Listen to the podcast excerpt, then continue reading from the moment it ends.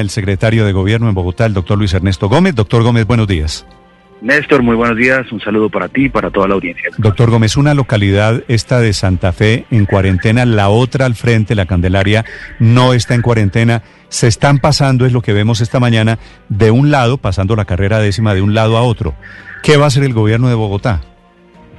Néstor, nosotros desde muy temprano hemos estado en las ocho localidades de cierre y un poco la complejidad de la localidad de La Candelaria, que es la localidad más pequeñita de Bogotá, es que es una pequeña isla dentro de esa cuarentena. Eh, nosotros evaluamos al inicio que fuera incluida, eh, sin embargo, por los datos epidemiológicos, por el comportamiento, digamos, del virus en la Candelaria, no se hacía necesario y eh, esto es un tema que nos lleva justamente a analizar el comportamiento pues de todo de todo el sector. Nosotros tenemos vallas en sobre la, sobre la décima en distintos puntos justamente para evitar esto y desde muy temprano la alcaldía local está realizando operativos para el control de aglomeraciones en Candelaria.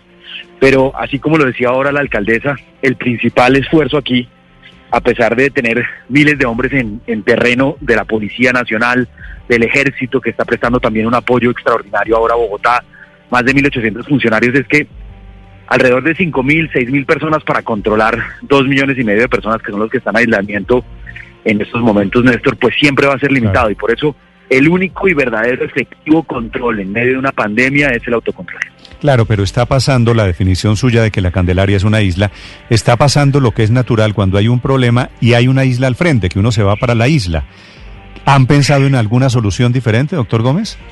Pues como le decía Néstor esta mañana, no solo por el refuerzo en emballado, digamos, del cruce, sino también por el patrullaje que están haciendo, se ha reducido, es un inconveniente que tuvimos ayer eh, eh, en algunos puntos de, de enfrente a San Victorino. Hoy está mucho mejor la situación y estaremos monitoreando, por supuesto, no solo con patrullaje, con una custodia especial justamente de esta zona, sino donde también queda la Alcaldía Mayor de Bogotá, por eso tenemos aquí pues acceso permanente y, presencia permanente, sino también pues verificando eh, eh, los trabajos con las organizaciones de vendedores informales. Ellos afortunadamente aquí en el centro de la ciudad, tanto los que se encuentran en la séptima como los que se encuentran en San Victorino, son eh, pues casi que todos agremiados, tienen procesos organizativos que permiten justamente lograr organización y acuerdos eh, entre ellos y el IPES y la Secretaría de Gobierno, lo cual nos permitiría en las próximas horas también con ellos logremos justamente una coordinación para ese trabajo en la Candelaria, donde pueden tener presencia, como le decía la alcaldesa, pero que esa presencia en ningún momento desborde en la capacidad de espacio público que está prevista por pandemia. Sí, esto depende de cada uno, secretario, pero si persiste ese intento por burlarse la cuarentena desde la localidad de Santa Fe, ¿podrían ustedes pensar en, en ampliar el aislamiento también a la Candelaria?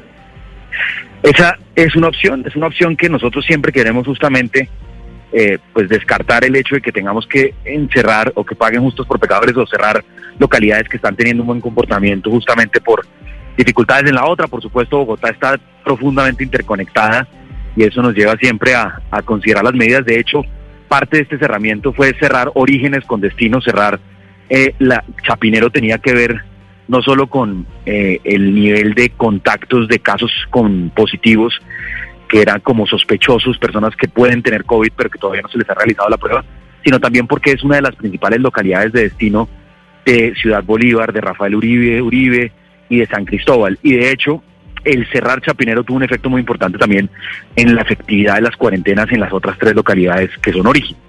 Aquí en el caso de la Candelaria, lo evaluamos, no es una, es una, es una localidad destino de las localidades que hoy están abiertas, porque muchas personas que vienen al centro, que vienen a la Candelaria, trabajan en el sector público en su mayoría, eh, en, en los ministerios, en el gobierno nacional, entidades del gobierno nacional o del gobierno distrital, y están llegando justamente de otras localidades abiertas. Por eso también la, eh, la posibilidad de dejar tanto epidemiológicamente como por ser destino de localidades que hoy no están en cuarentena, dejar funcionando la Candelaria, pero es algo que estamos revisando, no creo que sea necesario en estos momentos por cuenta de los vendedores informales que están cruzando la décima, que cruzaron ayer porque hoy mm. está muy controlado en realidad, eh, pues tener que cerrar toda la localidad. Suerte en ese tema, doctor Gómez, gracias por estos minutos.